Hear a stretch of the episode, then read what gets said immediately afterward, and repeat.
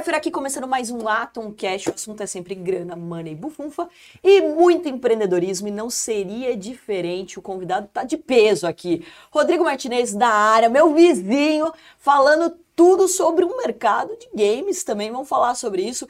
Ele que, ó, vamos contar da tua história aqui. Seja muito bem-vindo, Rodrigo. Obrigado, Carol. Um privilégio estar aqui. Obrigado pelo convite. Bora conversar que tá muito legal. Bom, na tua história é só tecnologia para tudo que é canto, né? Xerox, Lenovo, IBM e agora CEO da Tropicals, o cara do caos, então. Exatamente. A gente inclusive usa muito, né, no entretenimento agentes do caos, então todo mundo é um agente do caos dentro da Tropicals e depois se denomina um caótico, uma caótica, pra, ou os caóticos, para a gente poder tocar dentro do mercado um caos. Bom, então antes da gente tocar terror aqui, falar literalmente do caos, vamos contar um pouco dessa tua experiência, Xerox, Lenovo e Baby. Pô, eu tava até brincando aqui com você, a hora que eu li Xerox, nossa, me deu um negócio assim na época da faculdade, quanto Xerox a gente tirava ali do caderno, inclusive, dos alunos, mas a gente tá falando da empresa, óbvio, mas olha como avançou, né, a tecnologia e como que foi essa sua jornada dentro de empresas tão grandes como essas?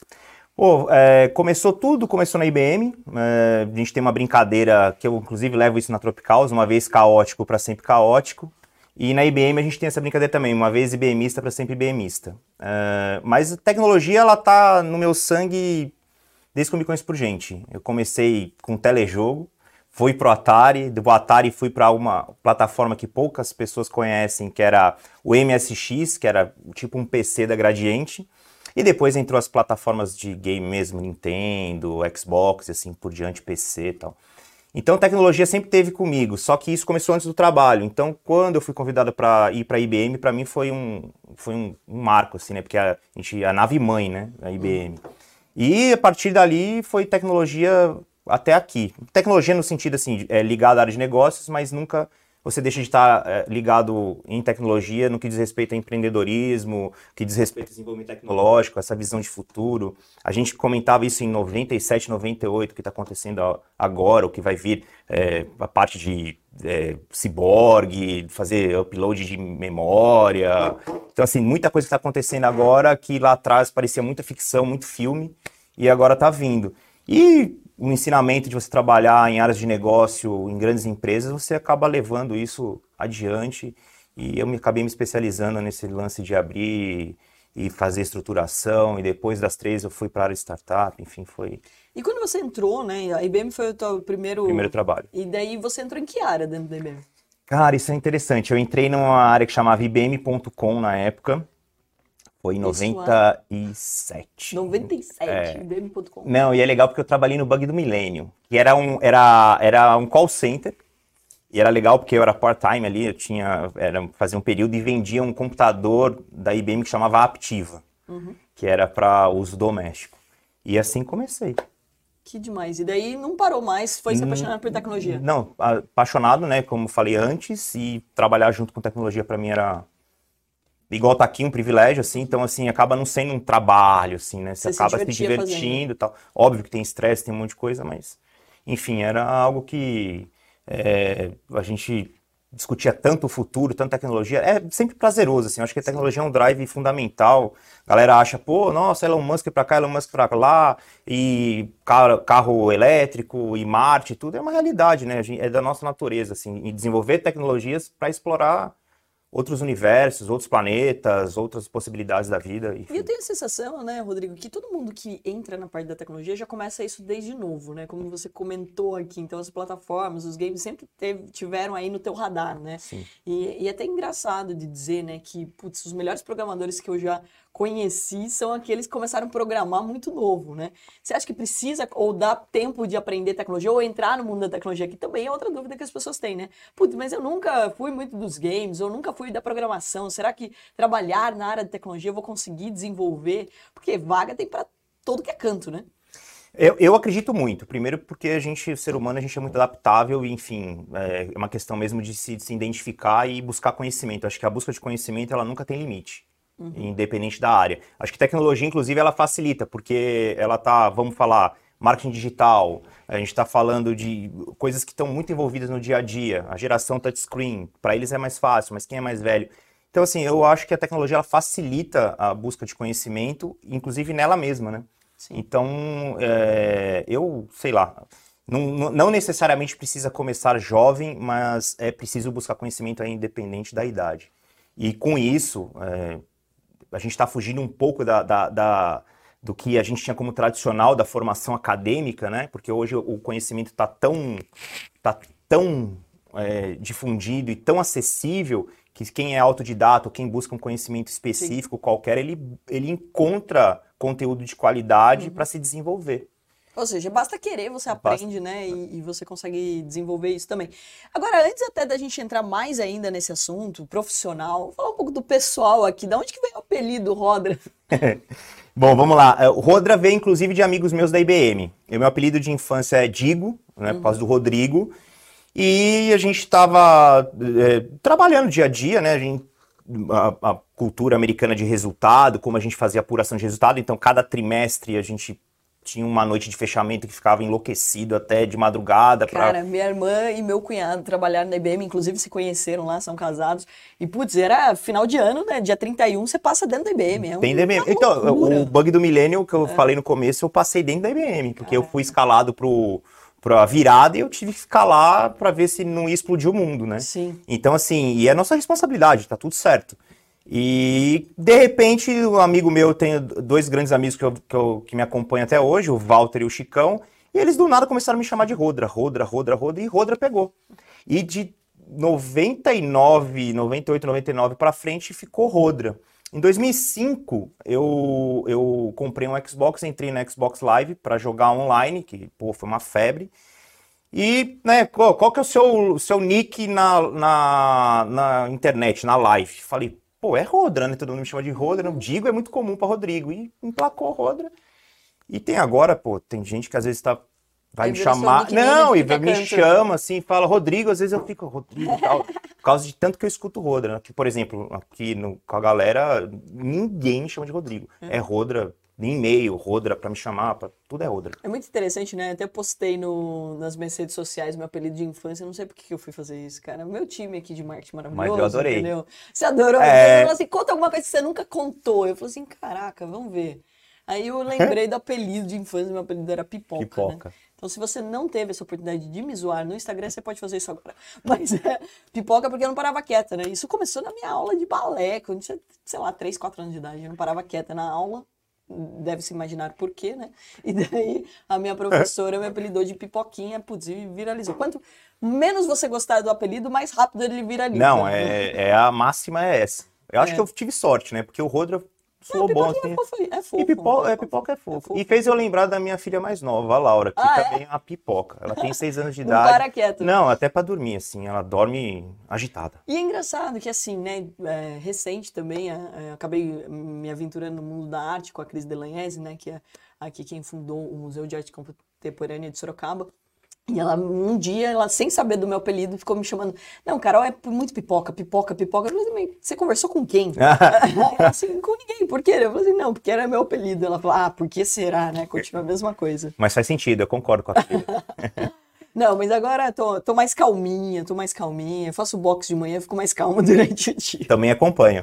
também dá certo. Mas conta também aí como que foi essa trajetória, então, de você sair de um mundo executivo para empreender, né? Sim. Porque quando você se torna CEO, você é sócio, você, né, tipo, monta o teu negócio, é outra vibe, né? Outra realidade. Então, como que foi essa mudança aí de mentalidade? Quando que surgiu a ideia de ter a Tropicals? Bom, vamos lá. É, é eu acredito o seguinte: tem gente que nasce com essa vontade de empreender, é, inclusive na faculdade, uma das, das, das dos momentos mais marcantes para mim foi eu tinha uma professora de liderança e a discussão na sala era se você nasce com um dom ou se não nasce com um dom de liderar. Então. E ela, obviamente, muito é, fantástica, ela ensinou todo mundo que é, como a gente falou do conhecimento, a gente desenvolve conhecimentos, né? E então não há limites. Você pode ter um dom e o dom nada mais é do que um nome legal para que você tenha facilidade para aquilo, você se sente melhor para aquilo. Mas nada te impede de desenvolver o conhecimento e assim por diante. E a história é interessante, sabe por quê? Porque a minha família é de empreendedores. E o meu pai, ele, ele empreendeu muito na vida, muito. Mas ele não terminou legal com essa parada. E eu quando comecei a trabalhar na IBM, eu cheguei e prometi para mim mesmo que eu não ia empreender. Falei assim, ah, não, não quero isso para mim, é muita dor de cabeça e enfim, de, enfim. Queria seguir a, a vida corporativa, estava bem verticalizado, enfim. É, gostava pra caramba do que eu fazia, acordava cedo feliz, ia dormir feliz e fazia fechamento feliz e tal. Só que, cara, num, quando foi evoluindo, assim, IBM, depois Lenovo, depois Xerox, chegou um momento que eu, eu, eu, eu senti que eu queria mais. E aí eu não sei se é dom, se é espírito, o que que é. Uhum. Fiquei inquieto. Comecei a, a, a ter ideias e eu levava isso muito para dentro das organizações, nas verticais, né, nas unidades de negócio. Coisas que funcionavam e eram legais, outras não, e foi, você vai ganhando experiência tal. E do nada é, me deu vontade de sair de São Paulo. Eu não queria ficar mais em São Paulo e, e também tem uma história aí sobre isso, porque na IBM, pioneira, ela abriu uma diretoria, uma vice-presidência de diversidade na época. Além da diversidade, ela buscava work-life balance, assim, o equilíbrio da vida, do trabalho e do pessoal. E esse cara, meu, ele falou fez uma palestra e, para fazer da história longa curta, ele deu um testemunho que me apavorou. Ele falou assim: eu fiquei um tempo fora, fui para Singapura, fui não sei o que lá, enfim, ele ficou acho que uns oito meses, nove meses, e, e, o filho dele era novo. Ele chegou em casa e o filho não reconheceu. Eu falei, meu, meu Deus. Deus do céu. Eu e eu, agora. não, então, e aí eu me, eu me vi, eu não sei se é verídica, não é assim, mas ele falou isso na frente de todo mundo, e obviamente que deve ser verídica, uhum. e eu achei aquilo um absurdo. Sim. E aí eu fiz uma reflexão e falei: caraca, eu tô saindo de casa, todo mundo dormindo, eu tô voltando, todo mundo dormindo. Não que eu corra esse risco, mas.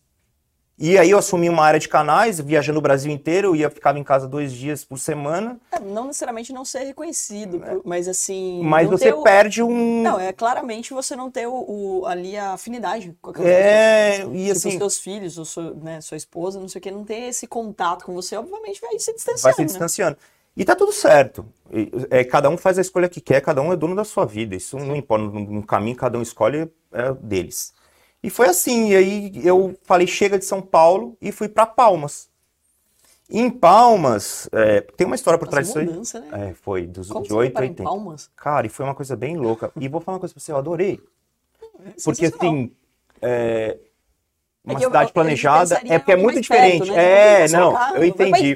É, mas surgiu a oportunidade em paz. Vou te explicar, porque eu fui convidada para fazer é, cuidar de uma indústria na, ah. no Vale do Paraíba e fui convidado a, a, transformar uma, uma empresa de microinformática em Palmas numa integradora de tecnologia. Sim. E eu falei, vou na área de mais conforto, né? A de indústria, eu, eu gosto muito do, do, do, processo de indústria, mas eu não tinha tanta afinidade como o de pegar a área de canais e transformar, né? Eu já tinha essa habilidade de em distribuição e alianças, né? E aí eu optei por ir para Palmas e fazer isso. E foi legal, porque a gente transformou em uma das maiores integradoras no setor público da IBM. A gente foi eleito duas vezes seguidas para o Great Place to Work. E aí eu falei, agora chegou minha hora, eu vou empreender. E foi a partir de desenvolver essa, essa metodologia de crescimento, de controle, fazer o, o tripé pessoas, processos e ferramentas. E falei, agora eu vou fazer isso para outras empresas. E fui, e aí mudei para Goiânia. E em Goiânia me aproximei do mercado de startup e de profissionalização de empresas. Que bacana. E foi assim que começou a empreender. E, e uma coisa também é, importante da gente né, reforçar dentro da trajetória empreendedora é sempre como nasce um empreendedor? As pessoas sempre se questionam isso, né? Então, Putz, não necessariamente você sai já montando CNPJ, na verdade eu nem recomendo que as pessoas façam isso, porque tem um tempo de maturação, né, tipo, de maturidade sua profissional, de entender, de entender as áreas de uma empresa, como eu falei, uma coisa é você trabalhar dentro de uma empresa que você não tem que se preocupar com todas as áreas, outra coisa é quando você vai empreender que você precisa ter conhecimento sobre N áreas ali, né, desde a parte financeira, do marketing, de gestão de pessoas e assim vai. Então é muito importante essa, esse avanço, né, esse estágio, um a um. Mas também é importante de dizer como você se organizou financeiramente para isso, né? Porque também empreender é, gera incertezas de quanto você vai faturar, qual a receita que você vai ter e etc. Então você passa por vários cargos, já consegue traçar aí uma previsão de ganho, né? Porque quando você está trabalhando numa empresa, você já sabe quanto você vai ganhar. Eu brinco que é quase uma, é uma renda fixa, né? Sim. Você já sabe qual é o teu ganho, diferente de quando você vai empreender, que você não sabe que daí é uma renda variável. Então, igualzinho a bolsa. Como você se organizou ao longo dessa jornada também? Putz, fiz um caixa, fiz um capital ali, não, fui no tudo ou nada. Como que foi essa transição também financeira? Legal. Essa é uma pergunta muito legal. Uh, no crescimento desse, desse processo né, de você aprender, você passa pela, pelo, pelo crivo de você se organizar da forma como empresas grandes fazem, que chega final de ano, você tem que apresentar um orçamento baseado no seu plano estratégico, porque você tem objetivos a serem traçados, alcançados e superados, e você, obviamente, precisa de estrutura e principalmente recurso para fazer aquilo. Então, quando você faz um, um, um plano de negócio para empreender, com, já com essa bagagem de ter é, começado part-time, é, uhum. telefone, atender, depois vai crescendo, vai passa pela área de coordenação, supervisão, gerência, diretoria, você passa a criar um, um skill, um conhecimento de várias, várias áreas. Aí você começa a falar de orçamento, de marketing, a parte de estratégia, a parte comercial, geração de receita, recurso, verticalização. E a partir daí você também vai, no meu caso, que também passei por startup, comecei a ter muito contato com os planos de como lidar com isso tudo. E quando eu fui falei, agora vou empreender, vamos falar especificamente da Tropicals, porque a Tropicals já seria o, o, o negócio mais avançado e, e, e, ousado que, que a gente fez. Mas é, basicamente é trabalhar com reserva e gestão de risco, né? Então, assim, você se prepara para fazer isso, né?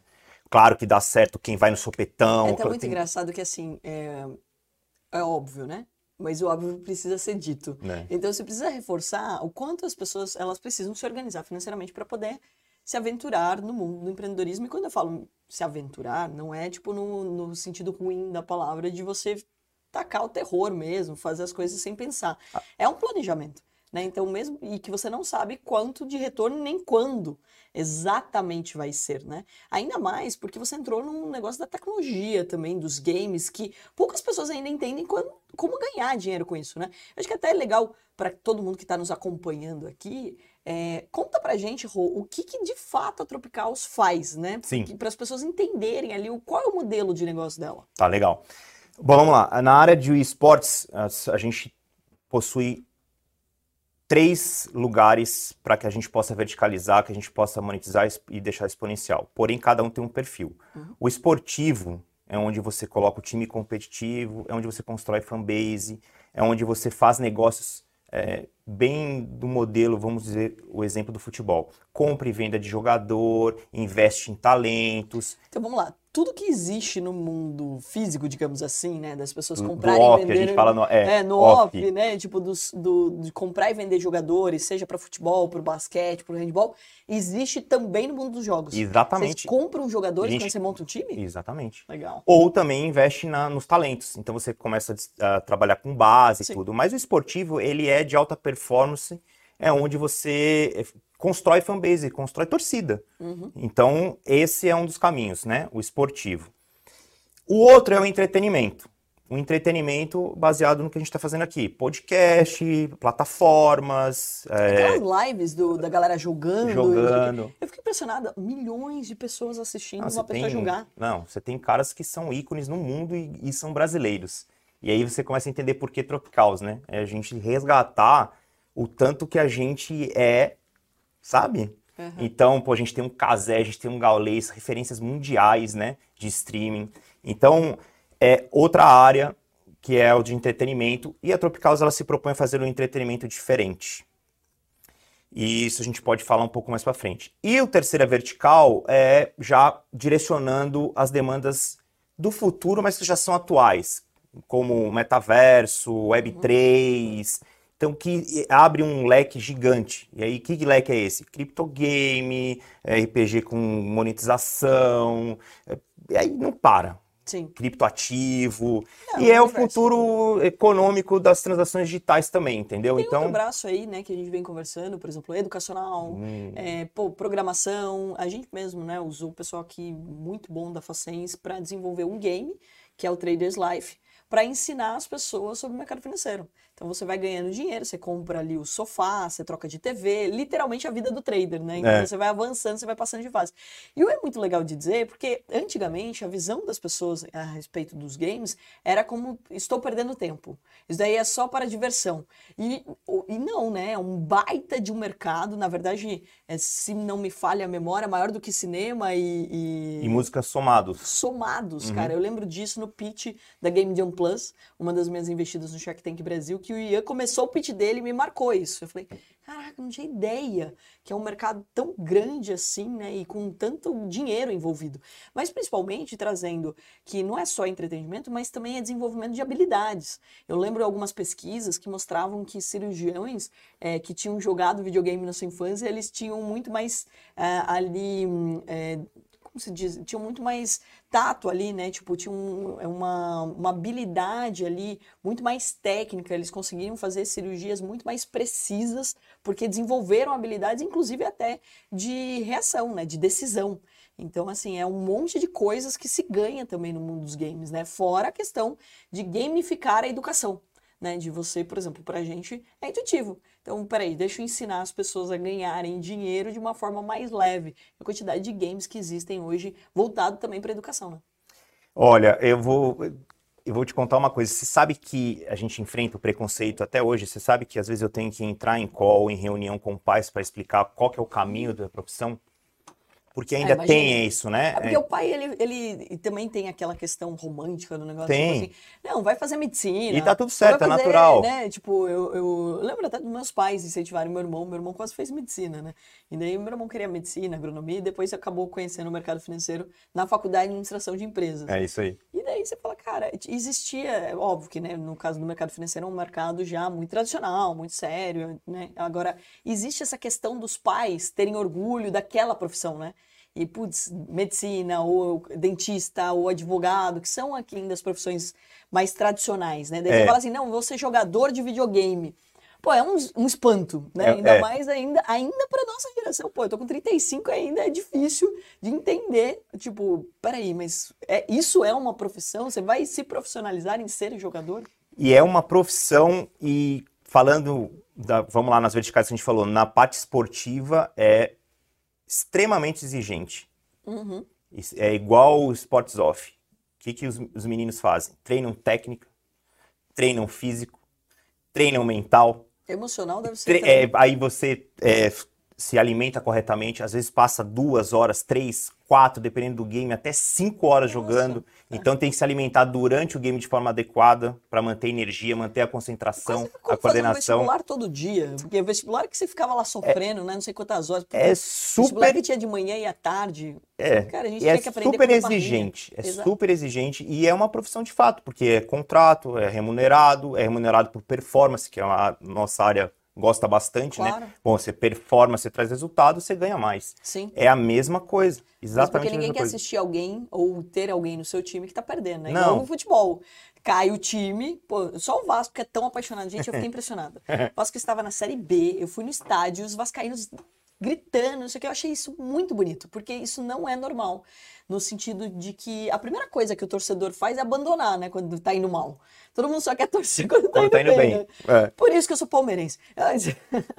Não, o Palmeiras e o Vasco. O Vasco tá agora ótimo, né? Foi pra Série A e tudo mais. Agora com baita de um cheque, comprando todo mundo. Mas enfim, é, é, natural que as pessoas. Até uma discussão que houve sobre o time, os times femininos. Ah, porque tem pouco patrocínio, porque as pessoas não dão valor pro time feminino. Mas peraí, primeiro de tudo, tem que lembrar que só vai ter patrocinador se tiver audiência. Isso aí. E para ter audiência tem que ter bom jogo, tem que ter muita gente interessada e etc. Então precisa melhorando isso também. E as meninas jogam muito bem, mas se as pessoas não forem no estádio, não vai ter patrocínio, porque É nenhuma empresa vai colocar dinheiro para ser uma ONG. É, exata, é, é- é a mesma lógica para o esportes. Por isso que eu falei para você a respeito do, do esportivo ser a construção da fanbase. Porque você precisa ter audiência, você precisa ter fã, você, porque daí você invade outras áreas. gostam disso, né? De, de torcer e ver a pessoa conseguindo e ela vencendo fases e tudo mais, como qualquer jogo, né? Então, Não, e assim, assistir um xadrez ou assistir um jogo de futebol ou assistir um jogo de videogame, cada um com né, a, sua, a, a sua vontade ali, mas todo mundo gosta, né? o paralelo do futebol, do esporte, eu sempre gosto também para a área de esportes, porque é a mesma coisa. O jovem sonhando em fazer a transformação da vida, em auxiliar a família. Então, assim, para falar da profissão, além de ser uma profissão e ser remunerado e você se desenvolver, a gente também tem o periférico. A gente falou da educação, a gente tem outras coisas, por exemplo, design, eh, diretor de marketing, conteúdo. Aí você vai para a área comercial, aí você tem toda a parte da área comercial, inside sales, tem de tudo que é forma de fazer negócio. Então você é uma grande empresa. E na área esportiva, você tem essa, essa, essa questão de muitos jovens agora, pô, vai ser, eu vou ser jogador de futebol. Não, vou ser pro player de Free Fire, ou vou ser pro player de Valorant, ou eu vou fazer conteúdo, eu vou, ser, vou me tornar um streamer. Então, assim, o esporte se, se tornou também um agente de mudança e transformação social, de oportunidades. E eu acho que é isso que nós, organizações, eh, os investidores, as pessoas que estão envolvidas na, na, na transformação, você com a parte educacional, eu acho muito legal que acontece aqui a gente fazer essa união com o mundo gamer, com o mundo trade. Acho que tem tudo a ver, porque o trade, com toda a sua parte técnica, ela é, é- a gente pode encarar ele como um jogo, porque você tem que ter habilidade de enxergar os gráficos, você tem que ter habilidade de saber o momento de entrar, o momento de jogo. sair. É um jogo. É um jogo, Então tem um tem paralelo estratégia. muito forte Sim, em- de, com esportes. têm- as pessoas têm uma visão equivocada, que jogo é sorte. Então você está ali apostando. Isso é Exatamente. aposta, gente. Jogo é estratégia. Então, para você ganhar no videogame, não adianta você pegar e falar assim: não, eu vou abrir aqui, vou sair. Vou sair correndo. e né? vou ganhar de todo mundo. Não vai. Né? Eu fui jogar Mortal Kombat com meu sobrinho, apanhei pra caramba. Ele, e ele nem sabia o que era Mortal Kombat quando eu fui jogar com ele. Porque, tipo, é- eu acho que é mais da nossa geração. E daí eu fui jogar e ele, putz, na hora ele começou, daí ele abriu lá, já começou. Ele leu rápido quais eram ali. Os golpes, o jeito de apertar o botão. falei, como que você leu tão rápido assim? Eu falei assim, cara, e eu me considero uma pessoa que lê rápido, porque eu leio o tempo todo, né? Sim. Eu gosto de ler. Então você, tem, você treina uma leitura dinâmica. Mas o que a gente falou, a, ga- a- geração touchscreen, ele bate o olho, ele já, Ele já enxergou é, tudo, tem a tem uma- forma intuitiva de, né, de ver o processo e uma, todo. Uma, assim, uma visão periférica do negócio, etc. Agora, no mundo do mercado financeiro, não é diferente. Por isso que eu até recomendo fortemente as pessoas que gostam de games, etc. Eu falei, cara, você tem que aprender bolsa. Porque o que você faz é muito mais difícil do que o que a gente faz. Basicamente, quando a gente vai ensinar mercado financeiro, é comprar barato e vender caro. Você está analisando um gráfico, etc. Principalmente o day trade, né? Que a gente tá, fala bastante sobre ele, que é comprar e vender no mesmo dia. Então, não ainda de você fazer uma análise de uma empresa, do balanço, Não é fundamentalista tal, né? Exatamente. Mas ali, realmente, de reagir ao mercado. Que é o que o game, tipo, também te proporciona, essa, essa prática das habilidades de reação, de tomada de decisão rápida. Quando você vai fazer um- participar de um campeonato, de uma partida, você faz gerenciamento de risco também. Ó, Uhum. esse lugar aqui tem que ficar coberto, esse ângulo aqui não pode aparecer. Isso é gestão de risco, porque senão você vai morrer. Sim. A mesma coisa, qual que é a, a- parte de entrada, qual que é o momento da entrada, qual que é o momento da saída. Nossa, ainda tá subindo, ainda tá subindo, vou continuar. Não, você criou uma estratégia, você obedece ela. Exatamente. criou Fez a entrada, fez a estratégia- saída, você vai fazer a entrada e você vai fazer a saída. A mesma coisa para um mapa de esportes. Você vai fazer uma entrada e fazer uma saída. Aliás, eu acho que você devia, você devia nos visitar e a gente podia fazer um paralelo disso real, mostrando para o público a, a, a, o que existe de semelhante e o que existe de sinergia entre fazer trade e jogar jogos esportivos. Mas eu vou deixar muito claro, olha, tá assim, tá topado já. Vamos Então é um desafio. Isso. É um desafio, você tá me desafiando. Ele tá Mas desafiado. eu vou te contar que esse desafio é injusto. Não, por quê? Porque você já ganhou. Porque é muito mais fácil o mercado financeiro do que gaming. É muito. Eu vou deixar claro que é muito mais fácil. Gente, eu, eu, eu comprei um Então vamos provar. Não, é- não, vamos No, provar. no desafio vamos Mas provar eu já isso. sei, eu já vou deixar aqui o meu disclaimer. Ah, tá, Que- vai. ou, ou seja, eu já É. tô contando, daí todo mundo fala, pô, já tá dando desculpa, mas eu vou deixar claro que muitas vezes durante a minha vida eu jogava É. videogame com meu irmão. Um dos que eu mais adorava é jogar Sonic, né? Então a gente brincava Nossa, de Sonic Tails Sonic o é tempo bom. todo. A gente saía na rua correndo já de Sonic Tails. A gente descia na escola todos os dias, eu morava em Porto Feliz, a gente descia a pé, né, pra escola. A gente descia a milhão correndo. Ele era o Sonic, eu era o Tails e a gente. ia. e daí eu comprei de novo um videogame, meu irmão casou, não mora mais comigo. E daí, putz, eu não conseguia passar de fase, porque chamava irmão pra mandar de fase. Ou seja, eu ainda acho muito mais difícil jogar videogame que bom. Mas a gente vai poder provar isso pro público, então. Com certeza. Você topa? Topado, topado. Então vamos fazer. Vamos fazer esse desafio. E olha, antes da gente entrar já no desafio, É. vamos, vamos considerar algumas coisas aqui. Por que, que eu falei isso? Porque, por exemplo, um jogo, ele tem muitas fases. É o que Exatamente. você falou, o emocional também tem que estar muito preparado para você se manter ali firme na estratégia, etc. Eu tive uma experiência com a Game Jam Plus, foi muito engraçado. O Ian fez esse, esse mini desafio com os Sharks. Imagina só, né? Os Sharks são mais velhos, não sei o quê, o Apolinário, o Semenzato, Caíto. Caíto até, até colocou o filho dele para participar, foi muito, muito divertido para jogar na época Among Us. E daí foi muito bacana, porque eu não fazia ideia de como jogava, né? Aí ele deu um briefing ali pra gente, não sei o quê, e daí eu esqueci o nome, vou lembrar agora da, da menina que participou com a gente. Que ela tinha não sei quantos vídeos, 100 vídeos já feitos, que ela jogava o tempo todo, não sei o quê, nanana. Aí eu falei, caraca, já fiquei com medo da menina. Mas ela já falou claramente que ela sabia o que ela estava fazendo, certo? Aí tem o, o- ali tem o sorteio e tal, e daí você tem o, o impostor, né? Impostor, a pessoa isso. que vai ter que matar todo mundo. Isso. Né? Puta, primeiro E que jogo. tem o desafio de ficar enganando todo mundo, porque você não pode descobrir quem é o impo- impostor, né? E era muito legal, porque você É. faz a live, então você tem que meio. É legal que você usa a técnica do jogo, mas você tem que usar também a tua habilidade meio que de persuasão pra ninguém Exatamente. descobrir quem é você. Exatamente. E pra você tentar descobrir quem é o impostor. Dito e feito, quem caiu primeiro de impostor? Joe. Aí o que, que é a primeira coisa que eu fiz? Matei a menina. Tá vendo? É estratégia. Tá vendo? A gente entrou. Você falou, já vou eliminar, já vou eliminar o maior risco que eu tenho aqui. É, Gestão de risco. As outras pessoas eu sabia que não sabiam jogar. Então, ou seja, elas não iam reparar. Já tô muito. mais ou menos equiparada, mas isso aqui é um risco real. Eu falei assim, quanto mais tempo ela ficar no jogo, mais tempo ela pode descobrir quem eu sou. Exatamente. Então, ou seja, a primeira pessoa que eu preciso matar. E a hora que a gente entrou na sala, tava todo mundo junto. Geralmente, você vai matar, você vai, tipo, no escon... vai num esconderijo. Mas daí, tipo, se é uma pessoa só tá dentro daquela sala e você, pô, na hora todo mundo vai descobrir quem é o assassino, certo? verdade, claro. Agora, se tá no meio de uma sala inteira e você mata logo de cara e pensa, acabou de começar o jogo. Tá todo mundo meio que, que nem barata tonta, perdido, tentando que que entender tá os rolando, né? e não sei o quê. Meu, aí tá todo mundo. Ninguém tá prestando atenção ainda no assassino. Ninguém tá imaginando que alguém vai matar alguém logo. Aí você foi lá e resolveu o problema. Essa live tá no YouTube, eu vou mandar pra você. Eu falei, cara, vamos resolver logo. Vamos resolver logo essa Ó, e você, e você fala que, que fazer trade é mais fácil que game? Ah, você, meu. já, você começou com o pé direito. Vamos ver se você faz a mesma coisa por lá. Ah, eu vou apanhar pra caramba, mas Vai ser tá- tá divertido, feito o vai ser divertido. Vamos lá pra eu tomar um, um apanhar um pouquinho. Mas você pode fazer, você pode, você pode fazer do mesmo lado de cá. Rodrigo, mas pense bem. É- daí você vai lá, joga, mostra como é que funciona o nosso mundo e a gente vem pra cá e você mostra, a gente consegue fazer o paralelo. super, super topado. Agora, Fechou. vamos lembrar que no mercado financeiro, sabe qual é a vantagem? Qual? Você não precisa competir comigo, cara. Então, ou seja, não tem uma competição. Você Não. pode ganhar dinheiro, eu posso ganhar dinheiro. No mundo dos games, por isso que tem que ter mais maturidade, você tem que aprender a perder. Eu É acho que é um baita de um exercício É um de humildade. É. Então, ou seja, me colocar nessa situação, pô, né? E daí você fala, cara, já é Shark, já ganha dinheiro, não precisa se expor tanto assim.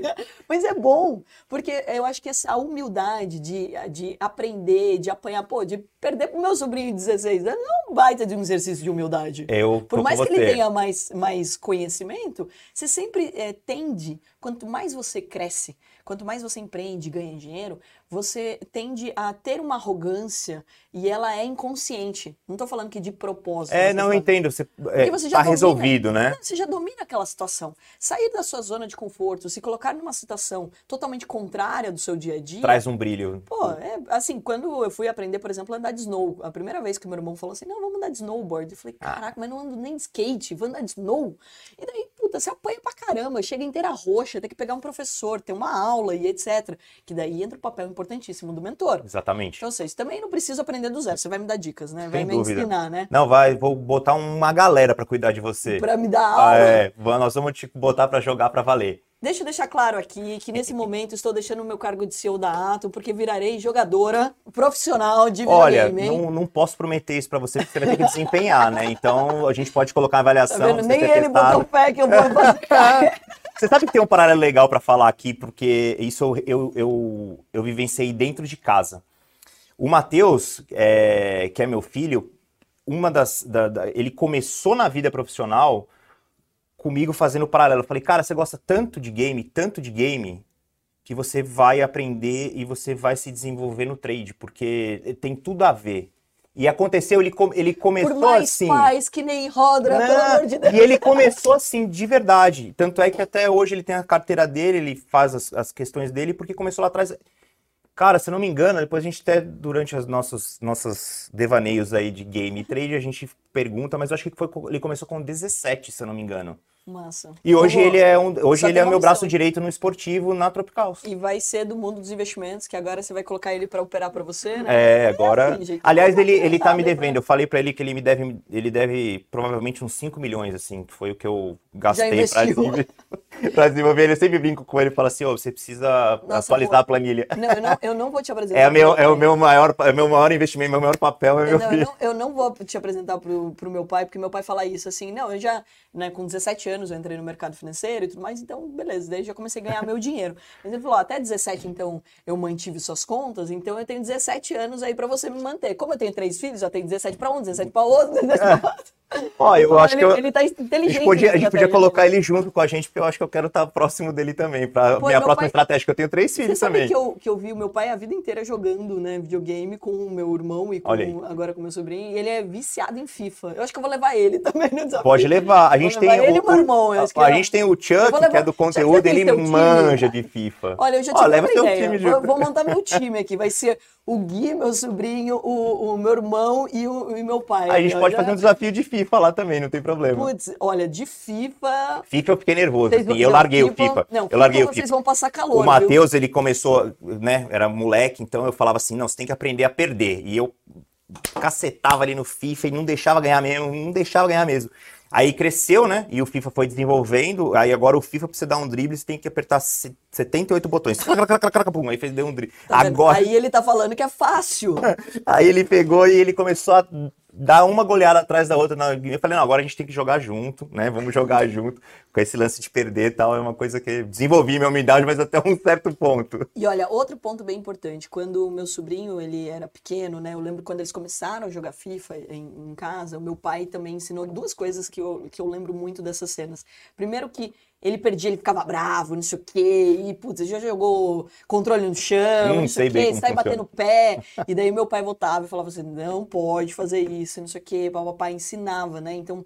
Aí que tá, de novo, é um, é um exercício de humildade. Por mais que você Cara, seja muito bom naquilo, É uma ferramenta de preparo psicológico, de coordenação. É, é verdade. é muito legal, assim. É- existe o lado muito forte de educar através do Sim. game também. E também de desenvolver, né? Sim, e Sim. horário pras coisas também, Ah, né? não. Porque se não deixar. A única coisa que você não pode fazer aqui comigo é de eu ficar de madrugada, porque eu não tenho maturidade, por exemplo, pra assistir série. Então, se eu começar a jogar bem videogame, vai ser um problema, que daí eu não vou dormir mais. Não, eu é- acordo cedo. Isso, isso muito me preocupa, né? Porque, afinal de contas, em algum momento você vai acabar se interessando por game de tal forma que você pode cair pra dentro, até mesmo como investidora, como, enfim, Cara. um caminho diferenciado É, toda aí você traz fica. isso, né? Entrou, isso que eu ia falar. Pô, to- toda paixão faz isso, né? E você acaba querendo se dedicar mais, igual ler um livro, né? Você começa a gostar de ler o livro, puta, eu não durmo. Não, e você vai, né? Aquilo vai te causando prazer, vai te causando alegria, e você também visita vários sentimentos, né? Então, esses vários sentimentos, ele vai te alimentando, né? Você se frustra, você não passa numa fase, aí você é desafiado a acertar pra passar, então são coisas que vão desenvolver e você vai ficando preso àquilo mesmo. Sim. No sentido de desafiador também, né? Rô, e falando em desafio, vocês também passaram ali, putz, um desafio agora, durante a pandemia, né? Sim. Então, pô, nem todo mundo tem uma boa internet, os chips, não sei o quê. Pô, foi um, um caos também isso. Como que vocês passaram por essa, essa fase também da pandemia? Na verdade, para o mercado de esportes, a pandemia foi, em certa- Acelerou. acelerou o processo, né? Mais então, tempo em casa. mais tempo em casa, mais audiência. Então, a- a- o momento, inclusive, agora é de ajuste nesse sentido para qual que é realmente a previsão, qual que é realmente a audiência, qual que é, porque agora o pessoal voltou a trabalhar, voltou a estudar, então tá ajustando os horários de transmissão, ajustando os horários de campeonatos e assim por diante. A pandemia, em por si só, ela foi um, um, um- um- nitro, né? Foi um boost do, do mercado e colocou o mercado em evidência, o que talvez demoraria um pouco mais de tempo. Então, falando em pandemia, o desafio agora é achar o termômetro correto da continuidade, porque o, o bust, né, aquele, igual curva de produto, aquele inicial que se torna exponencial, a pandemia proporcionou isso. E aproveitando o assunto polêmicos, vamos, né? Porque polêmica sempre tem no nosso país, quase nada, né? Não, um pouquinho. A gente, a gente, no mercado a gente quase não vê nenhuma polêmica. Pouquinho. E sempre tem algumas falas de pessoas importantes que acabam até decepcionando, né? A gente teve aí também a polêmica da ministra de esportes, a Ana Moser, né? Que falou que não era um, um o esporte não era considerado um esporte quando ela foi perguntada se ia investir Sim. nisso, não sei o quê. Como vocês viram isso? Qual, qual o tamanho da revolta? Porque não. imaginar um pouco, né? Porra, mano, o cara vai lá, treina pra caramba, né? Dorme direito, come direito, não sei o que, treina todas essas habilidades. É, é um mercado que a gente já deixou aqui claro, maior que cinema e música juntos. E nem você vai falar, não, isso daqui não é esporte, não. Vamos lá. É... Primeiro, a minha avaliação, tá? A minha opinião, eu achei ótimo isso. Eu achei ótimo porque, assim, houve um movimento de, de união. Sim. Então, assim, eu acho que todo é mercado incipiente e principalmente ele competitivo, eu venho da área de parcerias e alianças. A galera, alguns não, outros, enfim. Então eu vi um movimento de aliança. Eu acredito que é, que a gente conversou antes de começar aqui, é, é aparentemente é uma um, um, momento de união uhum. para que a gente esclareça e definitivamente resolva essa questão. Uhum. Entende? Eu também compreendi o que eu quis dizer no sentido de que não, é, é a questão da pasta, da administração, de recursos disponíveis para investimento tal. Aí a, a, galera se posicionou que não é que a gente quer recurso, a gente quer reconhecimento. Eu entendo todos, todos os lados. Então vamos aproveitar que existe um ponto de inflexão para que a gente convirja isso para o entendimento. Entende? Esse é meu posicionamento a respeito disso. Eu entendo a posição dela, apesar de eu discordar, mas eu acredito que a gente tem que colaborar com esse processo de, de, de trazer um esclarecimento, não só para a questão governamental e regulatória, mas para a população. Como Sim. a gente começou a falar, por exemplo, de pais que não entendem ainda como é que é essa profissão. Então, acho que o momento é muito legal. Eu acho que a Tropical chega num momento de ebulição muito interessante para a gente trabalhar e poder contribuir com esse processo também. Nossa, sensacional. E sabe que você falando, eu fui pensando em algumas coisas aqui, e principalmente no mercado financeiro, né? A ideia de criar um game era justamente de ensinar de uma, uma coisa que todo mundo acha que pode ser chato, ou muito economês, muito financeiro, de uma forma mais leve, mais divertida. E é curioso, como tudo que é divertido, ele, ele é como se você estivesse cometendo um crime. Você não pode ganhar dinheiro e se divertir. Por que, que você não pode se divertir enquanto você trabalha, né? Que é o que o mundo dos games também traz. E olha a quantidade de coisas que a gente pode adotar na educação se a gente usar como exemplo, por exemplo, o game, né? Sim. Então, é, usar o, o, a, o, universo da tecnologia, da internet hoje que está na palma da mão de todo mundo, para a gente trazer um pouco mais de clareza e de uma forma mais didática, né? Então, acho que tem muitas coisas ainda a expandirem. Mas uma pergunta bem importante, Rô, que momento, né? Porque ele foi criado para entre entretenimento que momento na história, e porque isso é de longa data já, Sim. não foi ontem, né? Uhum. Mas em que momento que ele virou negócio mesmo, que as pessoas começaram a fazer os campeonatos? Isso é, faz muito tempo, foi faz pouco tempo. Ah, Teve uma virada de chave, falou assim, cara, eu digo, é eu digo o não, eu digo o seguinte, eu acho que o CS é o pai de todos, o uhum. Counter Strike. Acho que o Counter Strike ele Só trouxe. Só fazer um parênteses aqui. Ah. Você falou um monte de jogos, um monte de termos aqui que eu falei assim, caraca, mano, falou grego comigo aqui. Se você também sentiu isso, depois escreve nos comentários se eu não tô só eu aqui me sentindo uma ET. não, não, eu acho que não é não, acho que tem bastante... É, na verdade, sim, são nomes de jogos, né? O Counter-Strike é um outro jogo que é um FPS, Esse que é jogo... falar é, já é um jogo também de tiro. Aliás, nós somos os reis do FPS, né? Por isso que é, é, é, eu gosto muito de falar sobre a brasilidade, a tropical, a gente defender a nossa cultura, porque a gente é muito bom nisso mesmo, Sim. entende? Então, é, trabalhos excelentes como outras organizações como Loud, Fluxo, Fúria, é, fazem trabalhos, inclusive, internacionalizando o Brasil e a competência do Brasil nos jogos eletrônicos. Eu tenho comigo que o CS, que é o pai de todos, foi quando tudo começou e a coisa começou a ganhar um, um, uma pegada bem competitiva. A gente tem outras, outras vertentes, outros caminhos que foram em paralelo, crescendo e se tornando. Mas acho que antes mesmo de se tornar um negócio, se tornar um caminho competitivo, isso já acontecia nas lan houses, né? A, a lan house do bairro tal, com a lan house do. E o pessoal ia. E esse lance de competir, né, cara? E onde há competição há público e onde há público há negócio. Acho uhum. que foi esse o caminho natural que o esporte e é inevitável um caminho imparável de crescimento e, na minha opinião, ainda a gente está decolando, apesar de na pandemia a gente tornar um pouco exponencial a audiência, eu acredito que ainda há muito o que se conquistar e o segredo para mim vai ser a gente furar a bolha. É a tia, o senhor, a galera que está na, na academia, que está no supermercado, que está num outro ciclo social, saber quem é um jogador de esportes igual sabe quem é um jogador de futebol. É. Eu acho que esse momento vai ser um momento divisor de águas aí do esporte off, do esporte eletrônico.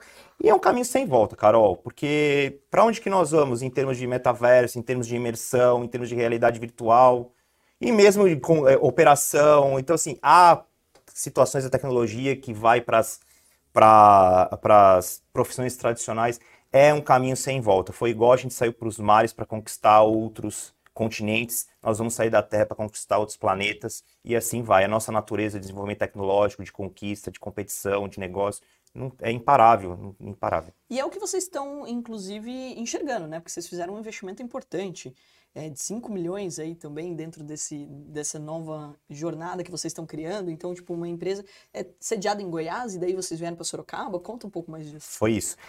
É, vamos lá, a gente nasceu em, no Goiás, dentro do Free Fire, e a gente optou por construir uma história diferente, pautada na cultura brasileira e pautada na transformação de vidas, e a gente entende naquele momento que o Free Fire nos proporcionaria isso por conta de ser um jogo é, mobile, de, de, celular, e com isso com uma capilaridade, né, com bastante gente envolvida em todas as classes sociais, então a gente entendeu que nosso posicionamento de brasilidade, cultura, Brasil e é, a transformação de vidas teriam um sucesso nesse caminho.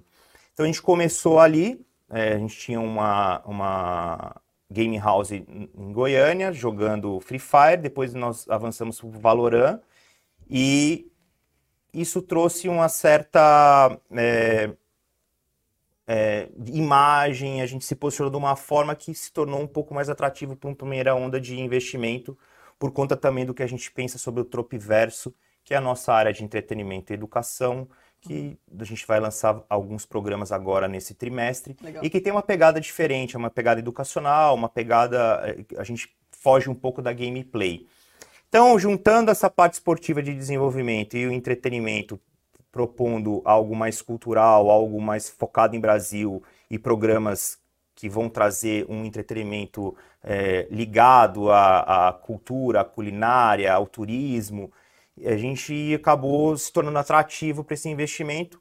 E para se tornar atrativo para essa segunda onda que a gente já imagina, nós precisávamos crescer no, no, no, na área esportiva para conta de fanbase, desenvolver o entretenimento para depois ir para um web, e para isso a gente precisava de estrutura.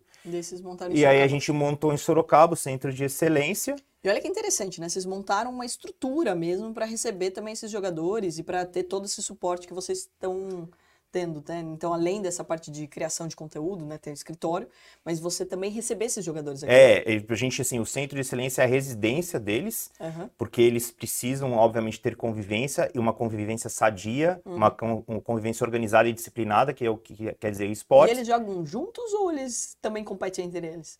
Não, então, ah, competidor é competidor, né? Da, não tem, um faz, é a gente fala, um faz um x1, brinca, igual é no futebol, um contra um para driblar. O dia inteiro vocês falam. É, não, não, os caras só têm maturidade para brincar e se desenvolver. Mas é uma. Ah, é uma... mas a zoeira, né, Fernandes, ah, né? Nunca. A zoeira tem que fazer Passa parte, uma né? semana falando é, daquela não, vez que ganhou, não. 1900 e bolinha. Não, foi muito... E, pô, ontem aconteceu um negócio muito legal, né? A gente teve uma virada épica contra a 00 Nation, que é outra organização, no campeonato do, do Brasil de VCT de Valorant, que é um jogo Sim. de FPS. E a gente estava é, perdendo o, o, mapa decisivo de 8 a 0, vai a 13 o placar, e a gente virou para 13 a, a, a 11. E foi legal, explodiu o Twitter lá a respeito, porque pô, ninguém esperava acontecer isso, a gente ficou feliz, eu quase tive um infarto. e eu tô assim, eu, eu vou, eu assisto, paro, assisto, paro, porque eu fico muito nervoso. Então, e a zoeira não para a partir daí, né? Porque fazer uma. uma é, cara, não tem jeito, né? Tem que. Faz parte do torcida, do futebol. Apesar do tom de voz da Tropical ser sempre amistosa e ser sempre parceira, não tem como, né? Você não claro. controla o, o, a zoeira do, do, público em geral. E às vezes saem pérolas e memes fantásticos, assim, que eu curto muito. Enfim, aí a gente cria essa estrutura e essa estrutura ela nos traz é, condições de desenvolver o projeto estratégico para esportivo, entretenimento e Web3 e a gente já pensa na, na próxima pernada, né? Como empreendedores, né? A gente é, tem time, né? O famoso conceito das mentes mestras. Então a gente tem o pessoal de, de projeto, o pessoal de entretenimento, o pessoal de esportivo tomando conta do operacional. E a gente pensa na próxima pernada, qual que seria a próxima pernada, como é que seria esse mundo caótico, como é que e vem, se Deus quiser, aí vem um plano bem ousado, eu diria, para a próxima pernada. O caminho é de crescer e a gente tem que ser ousado de, em breve. de, de realizar a visão. Em breve os investidores vão poder ser sócios da Topicals? Olha, faz a sua proposta. Pô. Olha só que interessante, né? Eu tava vendo o um relatório aí da PwC, tipo, o mercado de games deve duplicar até 2026. É, eu, seja, eu... ainda vale a pena investir, tem espaço para para o investidor e, e, e, tem formas, né? Tipo, qualquer pessoa pode investir no mundo de games? Qualquer pessoa pode investir. E nesse momento passa por profissionalização. A gente tem algumas é, organizações que têm já abertura de capital, mas ainda não é aqui. E, mas é um caminho como todos os outros negócios. A vai ser a primeira empresa de capital aberto na Bolsa de Valores brasileira. Você quer que eu, você quer que eu lance outro desafio aqui pra gente? vamos, vamos lançar. Se você Quando... quiser, a gente pode começar a tratar agora um plano de negócio e a gente eu buscar acho justo. Esse, esse pioneirismo em pauta. Brincadeiras à parte, eu acho que assim, não necessariamente já de cara um IPO, mas eu acho que toda empresa, ela precisa se preocupar em ter um capital aberto no futuro, e até é um equívoco também da mentalidade brasileira, que às vezes acha que é muito distante. Ah, não, a minha empresa vai ter capital aberto. Sim, por quê? Porque, inclusive, capital aberto significa você profissionalizar no extremo a sua empresa. É uma... Você deixar um legado, não, não depende mais da sua existência. A Tropicals nasce para um legado, ela nasce pela transparência, que atende o mercado financeiro e atende o que a gente deseja enquanto crescimento. Eu acredito demais na abertura de capital, até por conta do smart money. Uhum. A gente precisa, além de ter investidores, ter investidores que agregam valor ao processo de crescimento da empresa. Show. Então, quando a gente fala de, vamos um passo antes do IPO, porque a gente precisa cumprir com várias questões questões para você Sim. fazer um IPO. Mas você pode ter um pool, por exemplo, investindo em games. Já tem alguns, né? Dentro da. Até na, na, na Bossa Nova, onde eu sou investidora. Por exemplo, dois pools que eu faço parte. Um dia é do Tech, então a gente já investe em alguns games voltados para educação. Sim. E o Esportes e Saúde, que também tem muito de gamificação. Uma das minhas investidas mesmo, ela criou lá o Avatar, você que treina, né? Você faz é. exercício dentro do universo dos games também. Cara, a gamificação é outro caminho sem volta. E a gente, sabe o que é legal? A gente está começando a ter atores é, igual eu, assim, old school. Uhum. Você pode entrar na internet e ver o quanto de educadores estão começando a bater no processo é, conservador da educação. Sim. De quanto ele está se tornando não atrativo aos novos jovens, a, a geração touchscreen. É isso aí. Entende? Então a gente precisa realmente gamificar e mudar o modelo, porque a gente está. Saiu recentemente, acho que se não me engano, ano passado, no LinkedIn, 70% das profissões que os jovens atuais vão desenvolver e vão trabalhar ainda não existem. É Esse é um número gritante. Uhum. Não existe 70%. Gente, é maioria absoluta. É isso aí. Então, assim. Não, agora que hoje tem vaga aberta de tudo que é canto e as pessoas já não têm as habilidades atuais. Então, o que a gente precisa, e por isso que eu falo, o game prepara para isso. Não só no sentido de você jogar um videogame ou jogar um, um jogo, uhum. mas todo o entorno, a programação, a gamificação, o, o processo disso tudo acontecer. Uhum. Então, eu acho que esse é um caminho inevitável e quero levar a Tropicals esse caminho de pioneirismo na, no, na, com essa visão corporativa. E uma das coisas que a gente fez também que é diferente hoje, nós somos a, a única empresa da América Latina que tem parceria com a Horizon. E a Horizon ela faz simplesmente a auditoria dos seus ativos digitais. Uhum. Então, quando a gente vai a uma marca ou um investidor e fala, nossa audiência é essa, nosso público é esse, a nossa divisão de gênero e idade é essa, é porque é mesmo. A, a Horizon, para o pessoal até saber, ela é uma das maiores empresas do mundo, é uma empresa suíça, e ela faz é, essa auditoria de ativos e metrificações dos ativos digitais. Ela, inclusive, diz o quanto vale o seu ativo digital. Uhum. Então, esse foi uma das preocupações que a gente teve sobre transparência e sobre auditoria, pontos importantes para você receber investimentos, para que as pessoas tivessem ciência do que a gente coloca e o que a gente fala que a gente atinge ou deixa de atingir é real. E além de ser real, ele também tira os ruídos, porque é uma inteligência artificial Sim. que roda um algoritmo por trás, então ele tira aqueles ruídos de seguidor X, seguidor B, comentários assim, comentários assados, então ela filtra isso e fala, seu ativo digital vale tanto e sua audiência é essa. E é autoridade, a, gente, a Tropicals é a primeira da América Latina, a segunda do mundo a ter parceria com a Horizon, nesse tipo de auditoria, e a gente está falando de empresas que estão envolvidas com a Horizon, como Lyon, Borussia Dortmund, Real Madrid, grandes federações, federação de vôlei. Então, assim, a gente... É, é, é nesse pool que a gente quer estar envolvido quando a gente fala de visão corporativa. Muito legal mesmo.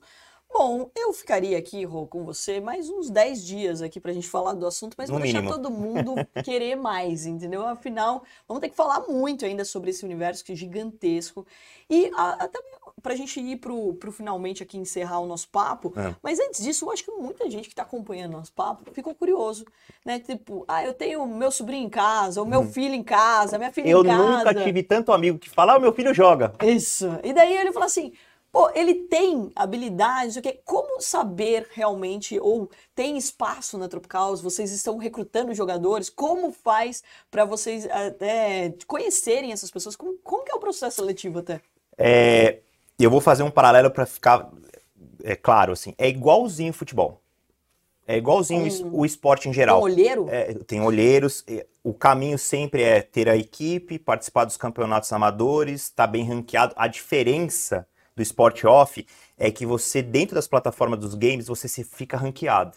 Putz, é. Então você também, o ranking Mas da plataforma. gente, eu tenho uma empresa que chama Filma Eu, a gente tá até desenvolvendo. Ela é aquelas câmeras que vão nas quadras e todo mundo Sim. pode registrar o lance e tal. Falou, cara, como que a gente pode transformar isso no olheiro, né? Porque o olheiro tem que ir lá no campo, ver, e daí você, puta, pega um dia ruim, né? Que nem todo mundo joga bem todo dia, né? dia. Então, ou seja, pega um dia ruim, é até o nervosismo de saber que tem a possibilidade de alguém te olhar, pronto, já abala.